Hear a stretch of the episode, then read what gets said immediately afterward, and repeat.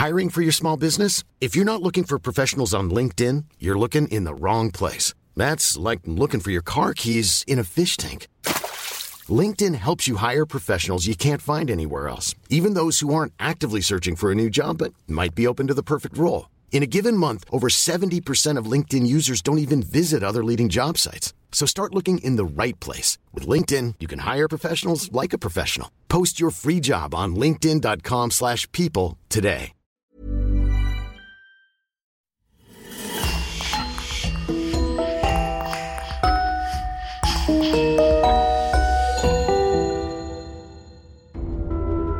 Bonjour et bienvenue à tous. Vous savez bien que ce podcast n'est pas pour les âmes sensibles, car nous avons toujours pour devise de vous amener les faits tels qu'ils se sont déroulés. Mais si vous avez le cœur bien accroché et que vous voulez plus d'histoires exclusives, vous pouvez rejoindre notre club privé lecoinducrime.com pour écouter maintenant plus de 30 podcasts inédits. C'est ce qu'ont fait Marine Bonnemère et Louise Prudhomme qui sponsorisent l'émission de cette semaine. Nous vous remercions infiniment. Et on commence.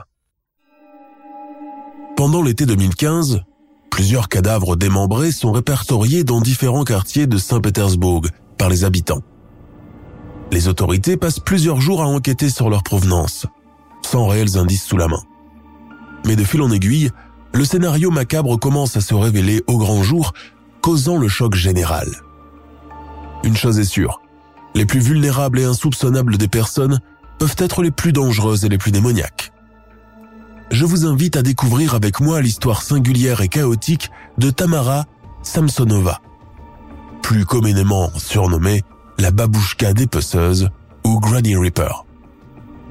Comment a-t-elle commencé son effroyable épopée meurtrière et pour quelle raison? La démence? La jalousie, voire l'amour? C'est ce que nous allons voir ensemble.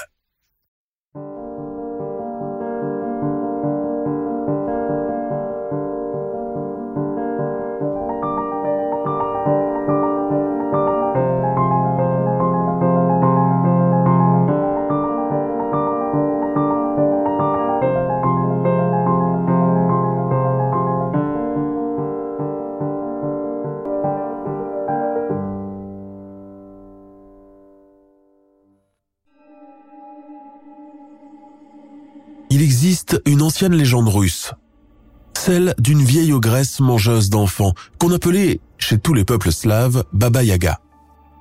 À la seule évocation de son nom, les gens se signaient. Baba Yaga vivait seule dans un bois noir, entouré de bouleaux, de pins et de sureaux. Son isba, sorte de masure en bois, tenait sur des pattes de poule. Elle se déplaçait sur un balai, même si d'autres versions veulent qu'elle puisse se déplacer avec la vitesse de l'éclair pour poursuivre ses proies dans la forêt. Baba Yaga possédait un boulot qui fouettait les yeux des petits-enfants égarés et un chat qui les leur dévorait avant de les lui jeter en pâture. Aussi cruelle qu'elle fût, Baba Yaga n'était pas très rusée, et tous ceux à qui elle voulait tendre un piège réussissaient à endormir sa méfiance et à lui échapper.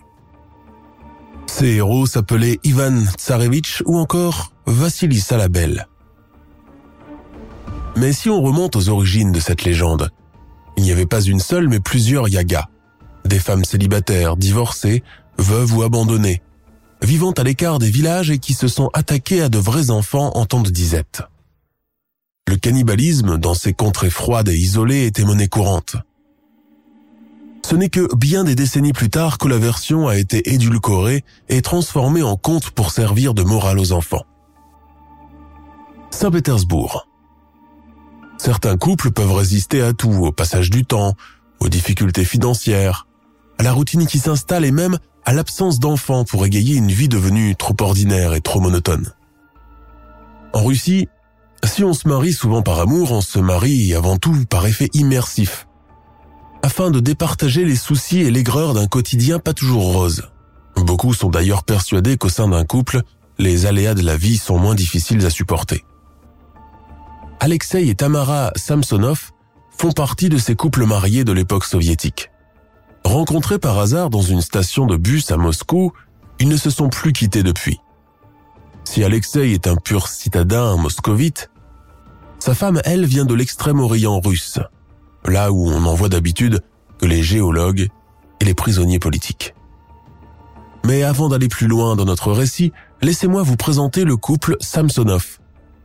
Même si les informations les concernant sont très limitées. Tamara Mitrafanovna est née le 25 février 1947 à Oujour, dans le Krai, région administrative de Krasnoyarsk, soit deux ans après la fin de la Seconde Guerre mondiale. Oujour, située au sud de la Sibérie dans l'extrême-orient russe, est une ville dépourvue de charme, de ces villes où le centre urbain a poussé un beau jour au milieu de la steppe. Les monuments aussi sont rares. Une statue de Lénine et une église orthodoxe. La population n'y est pas nombreuse car les perspectives d'avenir sont inexistantes. Après l'obtention de son diplôme d'études secondaires, la jeune Tamara part s'installer à Moscou. Elle est fascinée par les langues étrangères et choisit un cursus qui va dans ce sens. Elle s'inscrit à l'université linguistique d'État Lomonosov. À la fin des années 60, alors qu'elle attend son bus pour aller au gymnase, elle fait la rencontre d'Alexei Samsonov. Elle a 21 ans, lui en a 19. Elle est petite, blonde, mutine, avec des cheveux noirs très profonds. Lui est brun, grand, barbu, mais d'un genre quelconque. Il l'invite timidement à prendre une tasse de thé après sa séance de sport. Elle saute sur l'occasion. Le charme opère rapidement. Ils parlent de leurs études respectives, de leurs projets d'avenir. Tamara rêve d'un métier trépidant qui lui permettrait d'être mobile et lui donnerait la possibilité de voyager dans toute l'URSS. Alexei, lui, étudie l'ingénierie électrique et rêve d'un foyer stable avec une femme aimante et des enfants.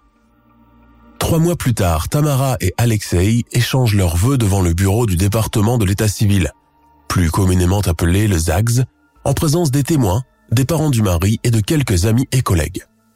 L'alcool coule à flot et tous les cadeaux sont destinés à meubler leur futur intérieur. Une paire de coussins brodés, un service à thé, des napperons, de thermos, un kit pour la salle de bain et quelques billets de banque. En 1971, le couple nouvellement marié déménage à Saint-Pétersbourg, au bord du golfe de Finlande. Tamara trouve la ville très romantique et très lumineuse en comparaison avec la sombre et bureaucratique Moscou. Devenue Samsonova grâce à son mariage, la jeune femme fraîchement diplômée se fait embaucher en tant que responsable commercial pour le compte de l'agence de voyage Intourist à l'hôtel Evropaiskaya, ou Grand Hôtel Europe selon les appellations.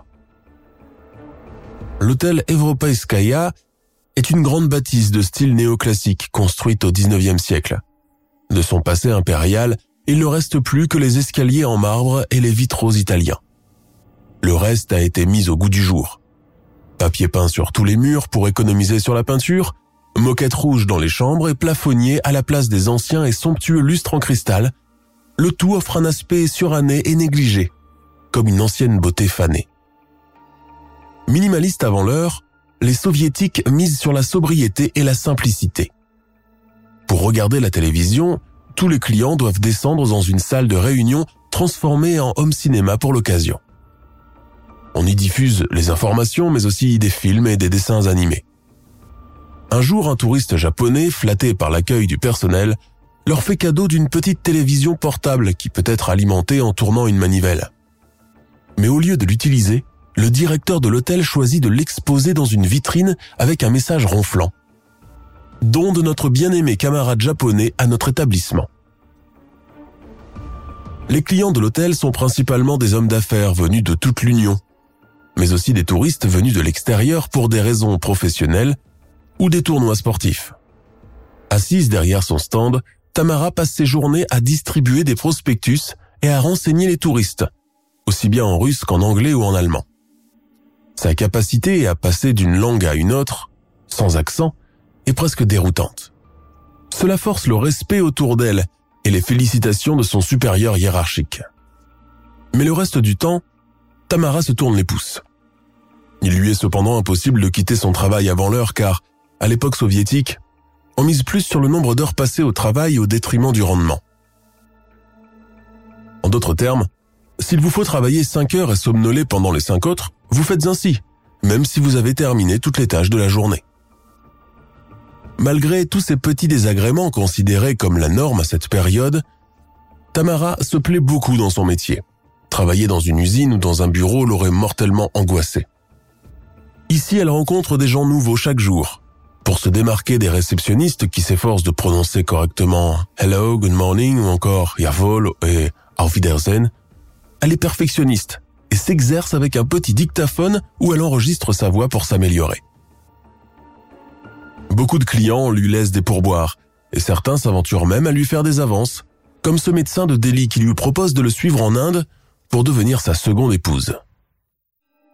Pour les repousser, la charmante blonde Tamara met en évidence son alliance sur sa main droite.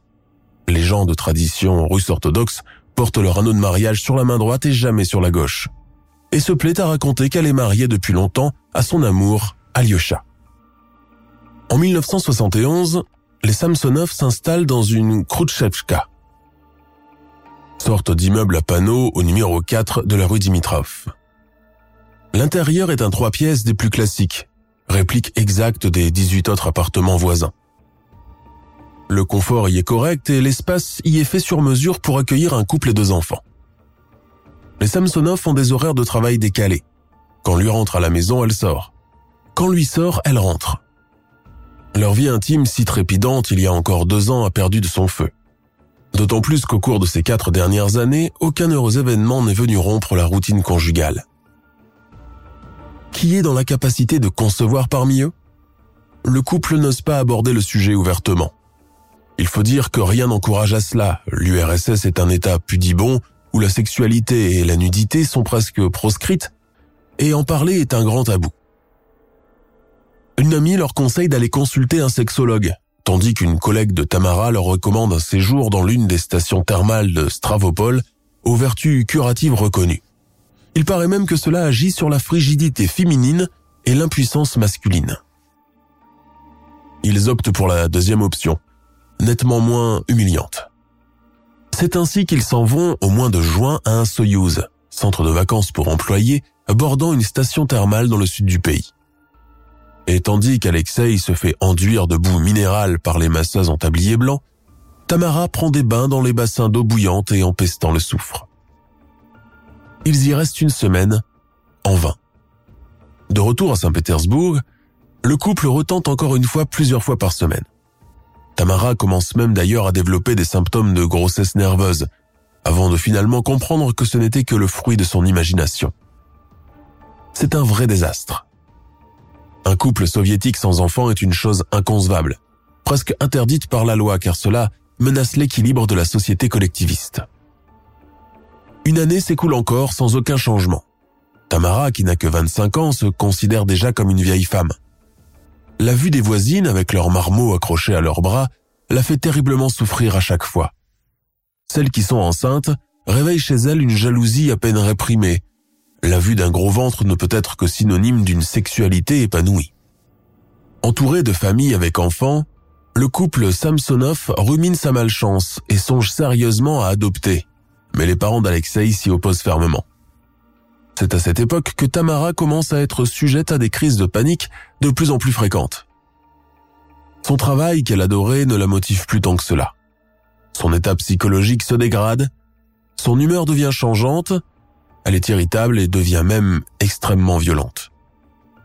Elle est admise une première fois dans un hôpital psychiatrique des environs de la ville. On lui diagnostique un léger trouble schizophrénique et son médecin traitant lui prescrit un traitement qui la contraint à l'immobilité. Il faut dire qu'à l'hôtel, elle a déjà déposé un congé maladie de deux mois sans préciser de quoi elle souffre exactement. Cette hospitalisation est la première d'une longue série. Les années suivantes, elle revient plusieurs fois encore dans l'unité psychiatrique. Tamara prend goût aux somnifères et aux psychotropes, qui l'empêchent de trop s'en faire. Elle devient accro au phénazépam et parfois double la dose, croyant ainsi bien agir. Son état de santé mentale très fragile perdure encore pendant de longues années. Alexei l'aménage du mieux qu'il peut. En prenant de l'âge, le couple ne s'entend plus du tout. Pendant un moment, le mari retourne même dans l'appartement hérité de ses parents décédés. Ils sont divorcés, même si ce n'est pas vraiment officialisé. Des périodes de calme ont parfois lieu, puis une autre dispute éclate, suivie d'une nouvelle séparation. Tamara commence à haïr cet homme qu'elle a tant aimé par le passé. La vue de ses pantoufles, de ses pieds traînant sur le plancher, la manière dont il mange sa soupe en y plongeant des croutons de pain l'irrite au plus haut point. Elle prend alors une décision, la première du genre. Février 2000, poste de police de Fruzensky. Votre mari a disparu depuis combien de temps déjà? Deux jours, peut-être trois. Il faut préciser, c'est deux ou bien trois jours. Oh, je ne me souviens plus. Je suis tellement bouleversé. Que portait-il la dernière fois qu'il a quitté la maison? Son manteau et son bonnet, comme d'habitude? Vous vous êtes disputé avant? Oh non, Alyosha et moi, nous nous aimions beaucoup. Nous ne nous disputons presque jamais. Très bien, nous allons mettre un avis de recherche et nous vous préviendrons dès que nous aurons du nouveau. Maintenant, vous pouvez rentrer chez vous, Tamara Mitrafanova. Une semaine auparavant, Alexei était revenu avec un bouquet de fleurs pour elle. Ils avaient dîné en tête-à-tête. C'est elle qui l'a invité dans l'espoir de se réconcilier après une énième dispute. Après cela, elle a préparé du thé. Alexei avait mangé de bon appétit ce soir-là. Elle, beaucoup moins. Dans l'immeuble de la rue Dimitrov, tout le monde ne parle plus que de la disparition mystérieuse de Samsonov, ce retraité si gentil, si aimable et respectueux avec les dames, le seul qui leur tient la porte dans l'immeuble, contrairement aux autres bougres. Les jours suivant la déposition de Tamara au commissariat, elle est constamment entourée de ses voisines qui veulent avoir des nouvelles. Pour toute réponse, elle verse des larmes amères en répétant ⁇ J'espère simplement qu'il ne lui est pas arrivé malheur ⁇ mais pas de nouvelles, bonne nouvelle. Deux semaines s'écoulent encore sans la moindre information à propos du quinquagénaire. Le plus étonnant reste le comportement de son épouse qui, affichant carrément la mine d'une veuve éplorée au début, semble à présent avoir complètement oublié ce souci de taille. L'une des premières à constater ce changement d'attitude est sa voisine de palier, Maria Krivenko, qui l'invite un soir pour prendre le café. Tamara parle désormais d'Alexei au passé. C'était un gentil mari, il ne m'a pas donné de soucis, nous avons eu une belle vie ensemble, même sans enfants. Notre couple était plus solide que tous les autres. Oui, c'était un gentil mari. Ne perds pas foi, la police finira bien par le retrouver. Tu sais, je ne compte pas trop sur elle. À cet instant, Maria Krivenko perçoit comme une lueur de joie dans les yeux de son ami. Et cela l'inquiète beaucoup.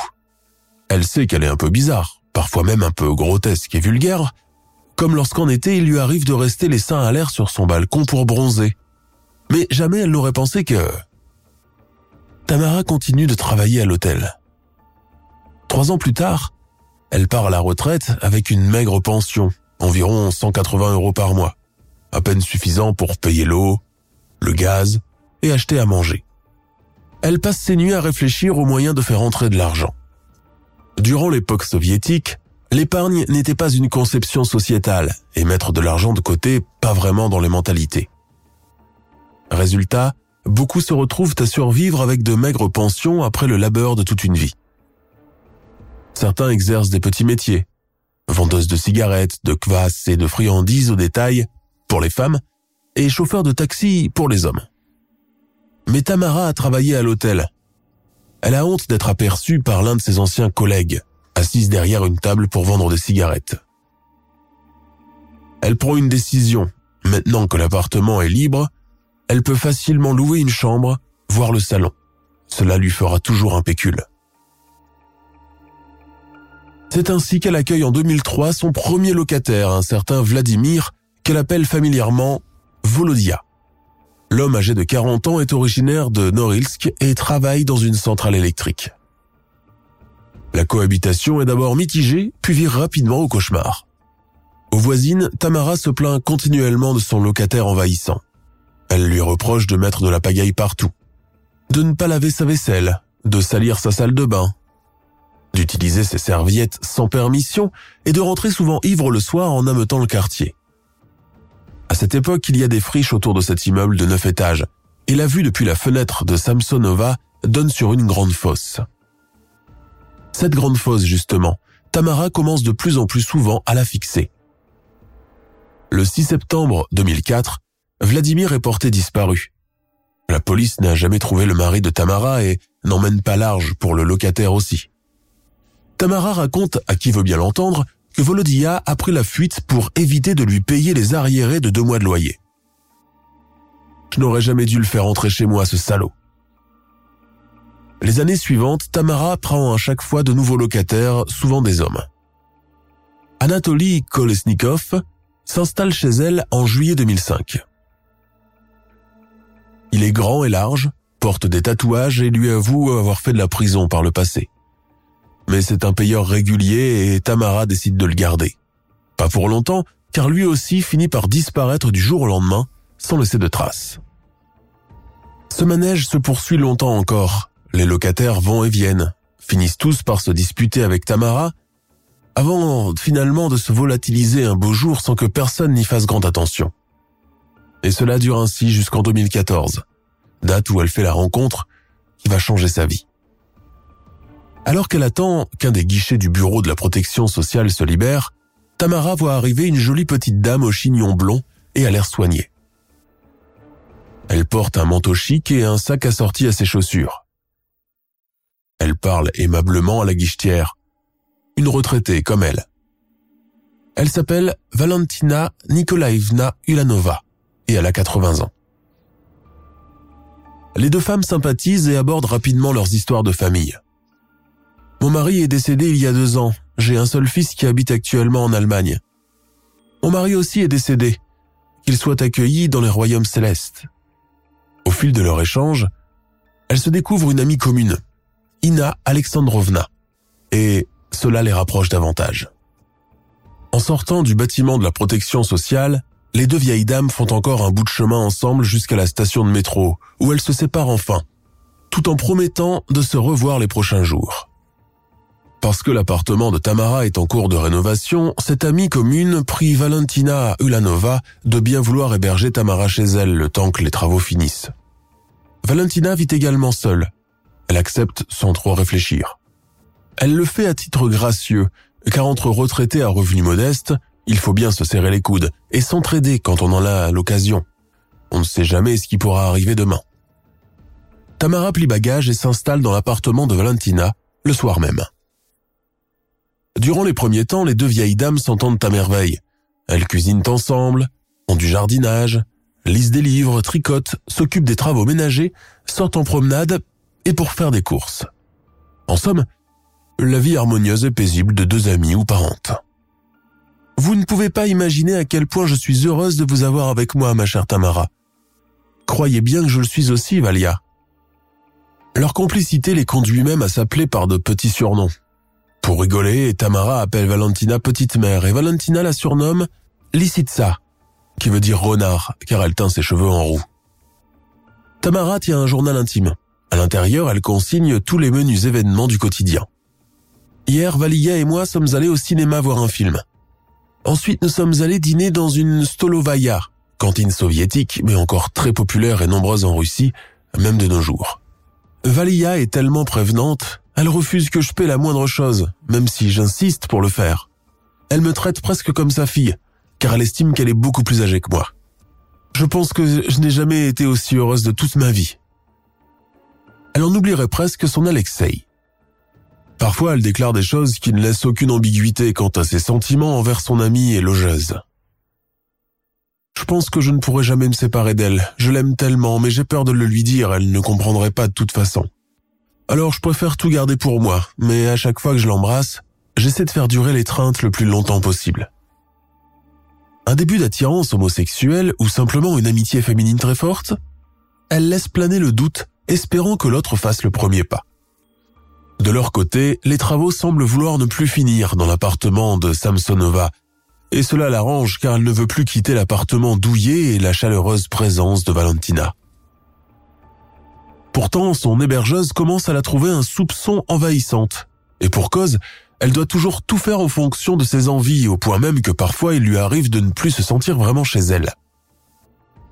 Elle qui redoutait de passer ses dernières années dans la solitude, commence maintenant à regretter sa décision. Tamara semble prendre toute la place malgré sa petite stature. Elle s'est en quelque sorte approprié la vie privée de son amie. Elle affiche une attitude possessive, voire jalouse, à l'égard des autres amis de Valentina, allant jusqu'à décider qui doit et ne doit pas venir dans l'appartement. Quand Valentina est au téléphone avec son fils Oleg qui vit en Allemagne, Tamara insiste pour lui parler elle aussi. elle se présente comme l'amie de sa mère et lui demande de l'appeler Tutia, Tata. Il est clair qu'elle veut faire perdurer une relation quasi exclusive avec Valentina tout en excluant son entourage. Afin de la dissuader de rester plus longtemps, Ulanova, naturellement gentille, commence à sortir seule sans la prévenir. La vie dans la maison est devenue étouffante. Elle a besoin de respirer et de côtoyer d'autres gens en dehors de Tamara. Elle lui arrive même de redouter le retour à l'appartement car à chaque fois elle doit faire face à une avalanche de reproches. Pourquoi tu ne m'as pas dit que tu sortais? Je te fais honte tant que cela? Oui oui, je sais que je n'ai pas de beaux vêtements comme les tiens, mais ce n'est pas une raison pour me traiter comme une moins que rien. Valentina n'en peut plus de ces joutes verbales, de ce rapport de force avec cette femme qu'elle voulait aider dans un simple élan fraternel et amical. Elle estime qu'elle n'a aucun compte à lui rendre et qu'elle est libre de mener sa vie comme bon lui semble. Au printemps 2015, elle dit clairement à Samsonova qu'il est temps de rentrer chez elle. Cette requête est loin d'être bien accueillie. Tamara s'emporte, entre dans une fureur démesurée, fait les 100 pas dans l'appartement avant d'éclater en injures et insultes. Elles se disputent pendant longtemps et leurs éclats de voix sont entendus jusque par leurs voisins. La nuit même, Tamara consigne en allemand dans son journal intime. Valia ne veut plus de moi dans sa vie. Que vais-je devenir à présent, Seigneur? Je ne veux pas rentrer chez moi. Je veux rester ici, mais elle ne veut rien entendre. Elle me met carrément à la porte. Le lendemain, elle demande à son ami une trêve de deux jours pour se préparer et rentrer dans son appartement. Valentina en est soulagée. Deux jours s'est vite passé. La veille de son départ, Samsonova se rend à la pharmacie où elle achète du phénazépam, un psychotrope à base de benzodiazépine délivré uniquement sur prescription médicale mais justement elle n'a pas d'ordonnance. Craignant de voir son plan échouer, Tamara se met à pleurer, suppliant le pharmacien qu'elle ne pouvait pas aller plus tôt chez son médecin pour renouveler son traitement. La prenant en pitié, le pharmacien cède et lui fournit le médicament. Ensuite, elle fait un saut à la supérette et achète une salade olivier. Salade russe, la préférée de Valentina. Elle rentre, dépose ses courses, sort le médicament et réduit pas moins de 50 gélules en poudre, puis elle les incorpore au repas. Une heure plus tard, lorsque Valentina est de retour, elle trouve la table élégamment dressée, un vase de fleurs posé au centre et une bouteille de champagne. Tamar, mais qu'est-ce que c'est que tout cela? Oh, ce n'est rien, je voulais te faire une surprise. Puisque je pars demain, autant nous séparer l'âme légère. Cela évitera les rancunes inutiles. Tu ne penses pas? Olanova rougit et semble confuse. Oui, bien sûr que oui, mais tu n'aurais pas dû. Tiens, regarde, j'ai pensé à tout et je t'ai pris ta salade préférée aussi. Asseyons-nous et dis non, tu veux bien?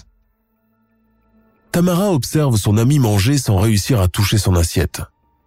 Elle vide la bouteille de champagne et porte plusieurs toasts. À nos maris partis bien trop tôt. À mon fils Oleg, puis déraille un peu. À l'amour et à nos futurs amants.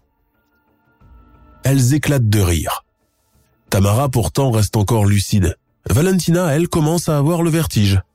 Elle dit qu'elle ne se sent pas tout à fait bien et qu'elle voudrait aller dormir. Tamara la conduit jusqu'au canapé du salon et s'en va s'enfermer dans sa chambre. Plus tard dans la nuit, elle trouve Valentina inconsciente dans la cuisine, un jet de vomi coulant de sa bouche. Elle tâte son pouls, elle est encore vivante, mais tant pis, il faut en finir. Elle ouvre le tiroir, sort un couteau de cuisine. Puis, elle tire avec une grande difficulté le corps de Valentina jusqu'à la salle de bain. L'octogénaire est lourde, Tamara n'est pas vigoureuse, elle est vite hors d'haleine. Alors elle la traîne par les pieds pour faire au plus vite. D'abord, elle la décapite puis démembre son corps en entier.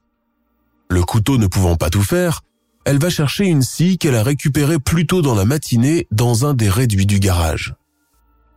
Vers deux heures du matin, elle fait bouillir la tête de Valentina dans une marmite. Elle enveloppe les restes du corps dans des sacs poubelles et un rideau de douche. Elle passe le reste de la nuit à faire des allers-retours incessants, sept en tout, entre l'appartement et le rez-de-chaussée, prenant l'ascenseur pour éviter de faire du bruit en traînant les sacs dans les escaliers. Mais elle laisse tout de même de nombreuses traces sur le sol. Elle descend en tout six sacs poubelles contenant le corps de sa victime le dernier contenant le tibia et les hanches. À ce moment, elle ignore qu'elle est enregistrée par la vidéosurveillance de l'immeuble. Les restes du corps sont par la suite dispersés un peu partout dans le district de Frozensky et près d'un étang. Bien avant l'aube, elle revient dans l'appartement, récupère ses affaires restées sur place et prend le métro pour se rendre à son immeuble, à Dimitrov. Plusieurs jours plus tard, les habitants du quartier commencent à répertorier des sacs poubelles jetés un peu partout dans la nature, dans des cours d'habitation et même à proximité d'un jardin d'enfants. Les premiers sacs sont découverts le 27 juillet 2015 et la police est prévenue. Les habitants sont unanimes. Tous ont vu Tamara Samsonova transporter de grands sacs en pleine nuit. Les vidéosurveillances de l'immeuble le confirment aussi. On peut y voir clairement la retraitée, vêtue d'un imperméable bleu à capuche, soufflant et se démenant avec les sacs. Une enquête est ouverte sur le champ, mais Tamara reste introuvable. Entre-temps, les restes de la pauvre Valentina sont soumis à une autopsie. Le légiste remarque que des organes intérieurs sont absents, probablement gardés par son assassin. Le lendemain, l'immeuble de la rue Dimitrov est encerclé par les autorités et une fouille minutieuse commence à l'intérieur de l'appartement de Tamara. Celle-ci finit par se manifester, tout sourire et l'air parfaitement serein. Elle dit ne pas comprendre ce que font les policiers chez elle, mais n'émet aucune résistance en les voyant fouiller les pièces de la maison. L'appartement ressemble à un taudis rempli d'ordures et de détritus. Il est clair que l'histoire de rénovation n'était qu'un leurre pour convaincre la victime de s'installer chez elle une année auparavant. L'inspection de l'appartement dure trois heures et les indices ne manquent pas. Des traces de sang sont répertoriées un peu partout, aussi bien dans la cuisine que dans les toilettes, et même dans l'ancienne chambre à coucher de Tamara et Alexei. Dans l'un des placards de la cuisine, les enquêteurs trouvent encore des pièces à conviction évidentes une scie à métaux, une meuleuse, des livres de magie noire et d'ésotérisme, mais surtout un vieil agenda. Le journal intime de Samsonova. Sa lecture est une vraie source d'information. Rapidement, il devient plus qu'évident que Valentina Ulanova n'est pas l'unique victime de son ami. Avant elle, il y a bien eu dix autres. Toutes mortes dans les mains de Tamara le journal remonte au début de l'année 2000, au moment même où Alexei Samsonov a été déclaré disparu.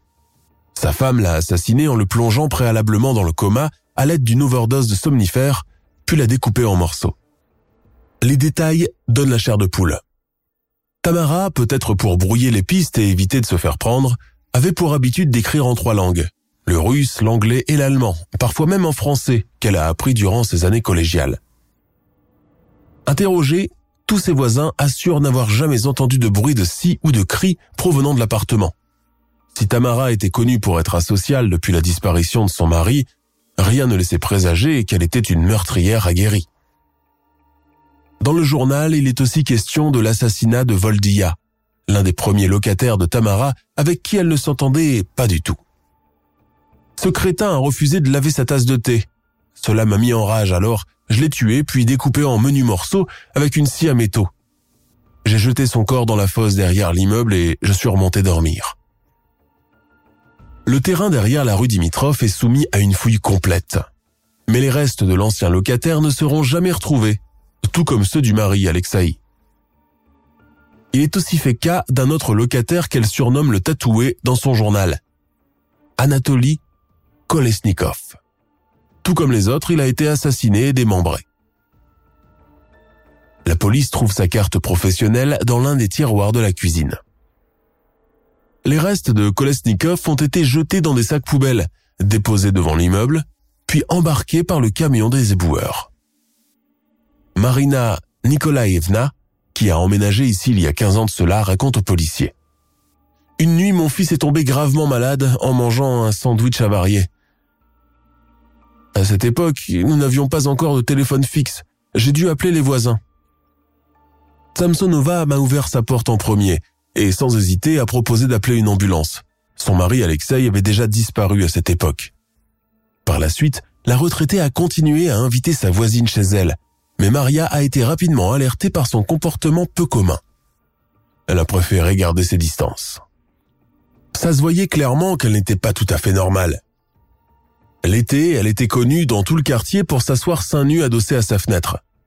De là, tout le monde pouvait l'observer. On pouvait clairement penser qu'elle n'avait aucun tabou pour une personne de son âge. Tueuse en série, mais aussi une mythomane pathologique, elle a pris l'habitude de raconter un nombre incalculable de bobards à ses voisines, comme sa vocation de ballerine à l'école d'art Vaganov, ou encore une version qui stipule qu'elle était la directrice de l'hôtel Evropaiskaya, alors qu'il n'y tenait qu'un stand pour vendre des brochures touristiques à l'époque soviétique. Galina Ivanovna, une autre voisine, raconte. Dans les années 90, tout le monde était féru de ces choses, l'astrologie, l'ésotérisme, mais pas au point d'en arriver à assassiner des gens. D'autres témoins déclarent que, lors de la nuit de Ivan Kopala, ensemble de célébrations en l'honneur du solstice d'été dans les pays slaves, ils ont remarqué des cercles et des pentagrammes avec des lettres inconnues sur les murs de l'entrée, probablement dessinées par Tamara Samsonova.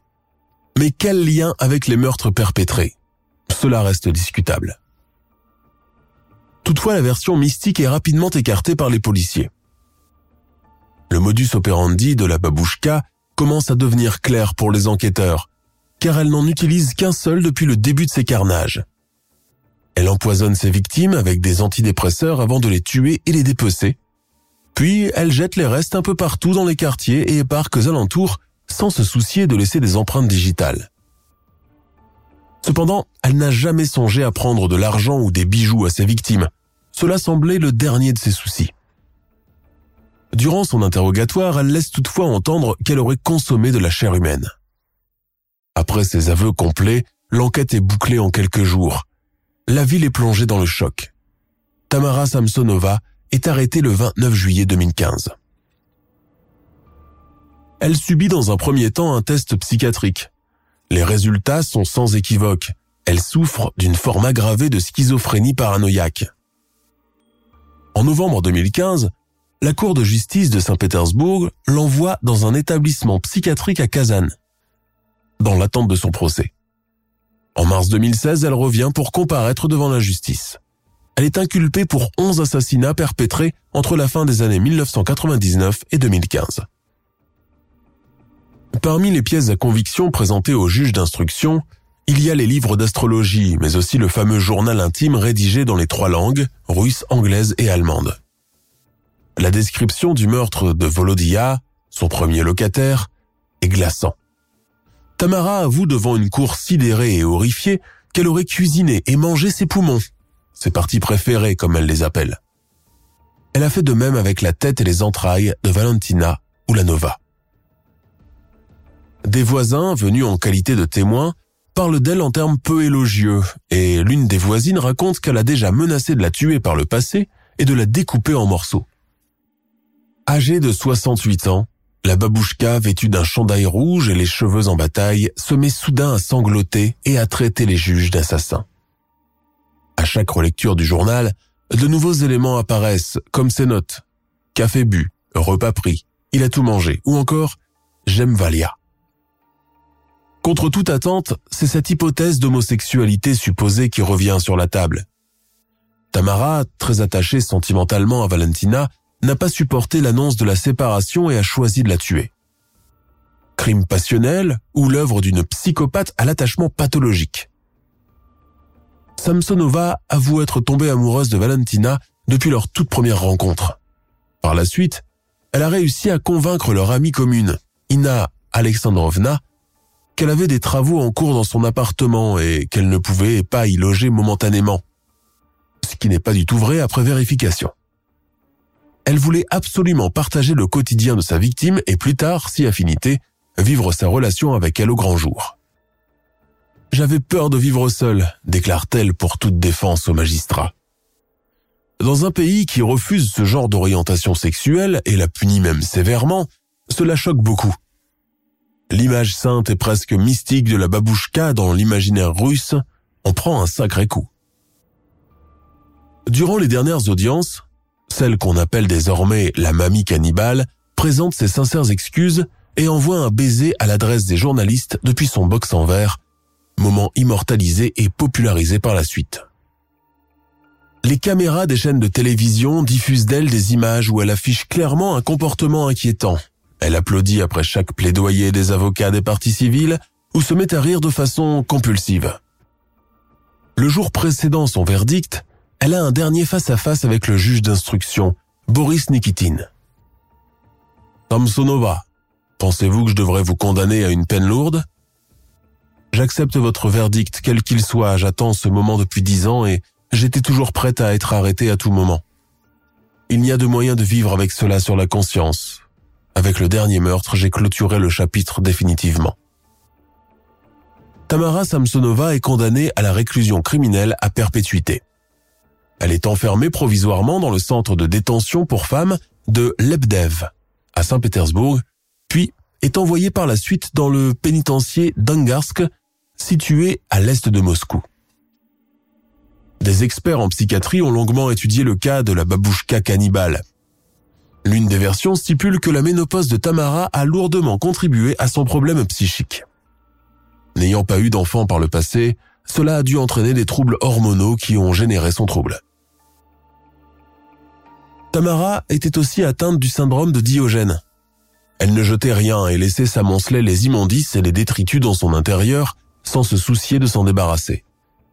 L'une des anecdotes les plus marquantes la concernant est que par le passé, elle a habité dans le même immeuble que l'ogre de Rostov, le tristement célèbre Andrei Chikatilo, l'un des serial killers les plus notoires de Russie qui a sévi dans la région de Rostov sur le Don entre les années 80 et 90. Il traquait de jeunes victimes des deux sexes dans des cars ferroviaires avant de les massacrer. Selon des témoignages d'un de ses amis de l'époque, Tamara était subjuguée par le tueur et a passé un long moment à se documenter sur lui et son mode opératoire. A-t-il été une source d'inspiration pour elle? Cela reste difficile à prouver. Comme la plupart des femmes meurtrières, Samsonova ne traquait pas ses victimes et ne se déplaçait pas pour les trouver. Cela est plus du ressort des meurtriers hommes. Elle s'en prenait le plus souvent à son entourage proche, mari, voisine, locataire. Elle n'était pas fétichiste et ne gardait jamais les effets de ses victimes. Anna Batalina, l'unique amie d'enfance de Tamara, a toujours soupçonné qu'elle passerait un jour à l'acte. Un jour, pour un rendez-vous raté pour aller au théâtre, elle est entrée dans une rage folle et l'a carrément menacée de mort au téléphone. Je te découperai en morceaux et je te jetterai en pâture aux chiens. À l'époque où elle vivait encore à Moscou, Batalina, venue en visite dans la capitale, a cherché à lui rendre visite. Mais prise d'un mauvais pressentiment, elle ne l'a pas fait. Aujourd'hui, peu de nouvelles circulent encore à propos de Tamara Samsonova. Certains disent qu'elle est morte, d'autres qu'elle a été acheminée dans un autre centre psychiatrique à haute surveillance après trois ans passés dans la prison d'Angarsk. La légende de Baba Yaga ne s'est jamais vraiment éteinte.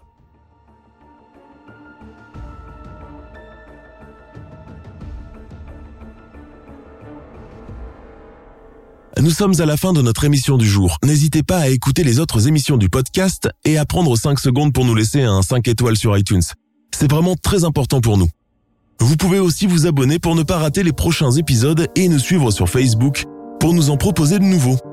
Merci et à bientôt.